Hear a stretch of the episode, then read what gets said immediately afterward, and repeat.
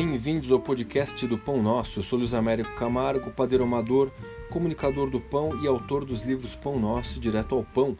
Eu criei esse podcast para a gente poder falar de receitas, dicas, truques, ingredientes, organização de tempo e porque ainda estamos em quarentena, estamos em casa, então vamos fazer pão. Meu tema de hoje, na verdade, é retomar um assunto que eu já explorei, que é a pizza caseira. É uma pergunta que me fazem muito, como fazer pizza caseira. E eu quero aproveitar é, já que eu já fiz um comentário, vocês vão procurarem aqui entre os episódios, vocês vão achar o comentário da pizza caseira. Eu quero inserir algumas dicas de um grande especialista, é meu amigo Deco Lima. Deco Lima, um dos fundadores da Brás, Pizzaria Brás, é, talvez o ideólogo da pizza da Brás, e hoje ele mora na Europa, mas ele tem sempre um olhar muito atento sobre a pizza para ser produzida tanto profissionalmente como em casa. Então ele é um grande especialista e ele passou umas dicas outro dia numa live que a gente fez que eu quero deixar aqui também sobre como deixar a pizza caseira melhor. Bom, o primeiro razoado que eu faço é o seguinte: para muita gente, fazer pizza em casa é frustrante porque a gente dificilmente chega no resultado da pizzaria. Com pão, quando a gente faz o pão caseiro, bem feito, com a técnica certa, um bom fermento e aplicando aí as, os conselhos para explorar o máximo do nosso equipamento doméstico, a gente consegue um pão tão bom quanto de padaria. Dá para fazer. No caso da pizza, a gente tem uma limitação muito grande que é o do forno. Se você pensa, por exemplo, em pizza napolitana, você vai precisar de uma temperatura de 400, 450, 460, 480 graus. É difícil obter isso em casa, a menos que você tenha equipamento muito bom e tenha um forno realmente com essas qualidades.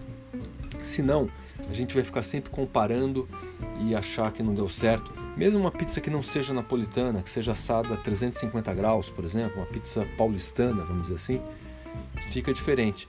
Então, o que a gente pode fazer em casa com a massa de pizza?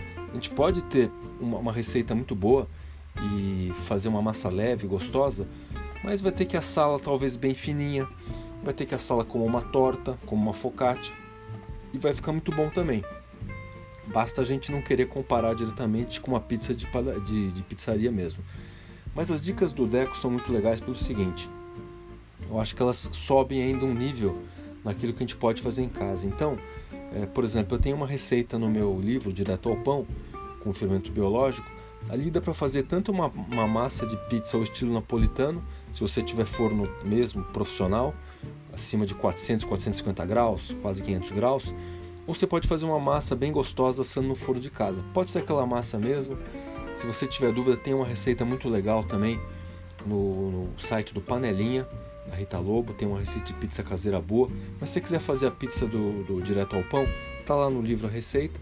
E a dica, incorporando já as dicas do Deco, e a gente pode pensar o seguinte: depois de feita a massa, na hora de abrir, pode abrir na mão mesmo, é, fazendo aquele gesto de aplanar mais no centro do disco para que o ar vá para as bordas, vá para os cantos, a gente vai conseguir fazer uma bordinha ali.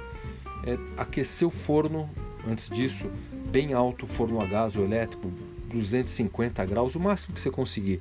E deixar antes ali uma panela de ferro, pode ser uma panela redonda, ou talvez até uma, uma frigideira de ferro que tenha uma, um bom diâmetro, que caiba ali um disco de pizza. Deixa aquecer ali, quando estiver bem quente, meia hora, 40 minutos, aí você bota para assar teu disco ali. O disco pode estar tá apenas ali com azeite por cima e um pouco de molho de tomate. Põe nessa panela de ferro redonda, fecha com a tampa, deixa assar por 10 minutos, 12, 15. Observe se vai ter um bom crescimento, se vai assar bem. Na hora que tiver bem assado, você tira. E você pode finalizar depois, se você tiver um grill, você deixa aquele grill elétrico bem em brasa, bem ali é, vermelhinho, máximo de temperatura que ele puder, e você só finaliza a pizza depois que você tirou. Você pode colocar mais molho, pode colocar o queijo que você quer colocar, a, a linguiça, um pouco mais de azeite, e coloca a pizza bem perto do grill, para que ela fique dourada, para que ela doure por cima. Isso vai demorar 2, 3, 4 minutos, mas você vai ter a, a massa finalizando um pouco mais, ficando um pouquinho mais tostada e o queijo assando bem. Então, essa é uma dica muito boa. E uma dica preciosa do Deco também é a seguinte: se você vai lá fazer uma, uma reunião familiar, uma festinha, é, a gente não está podendo aí se aglomerar, mas digamos que a sua família seja grande, você queira fazer 3, 4, 5 pizzas, você pode fazer o seguinte: prepara essas pizzas desse, desse jeito que eu falei, assando na panela, vai assando, vai tirando, deixa ali. Quando for a hora de servir, você só finaliza, aquece bem o grill, bota ali mais molho, bota ali o seu queijo, bota ali o embutido que você quiser usar, a cobertura vegetal, o que for, coloca no grill, dois minutinhos você tira, coloca outra. Pelo menos as pizzas que você fez previamente já estão prontas, a massa está assada. Você não vai perder 10, 15 minutos para fazer cada uma.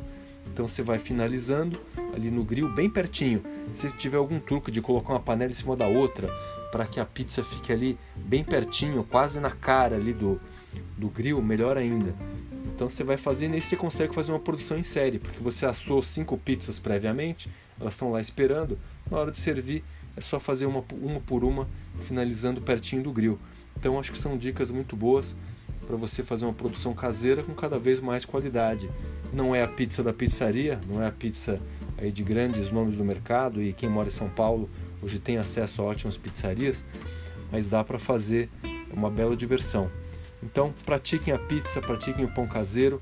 Lembre-se sempre que um pão caseiro será sempre melhor do que um pão industrial. Até a próxima.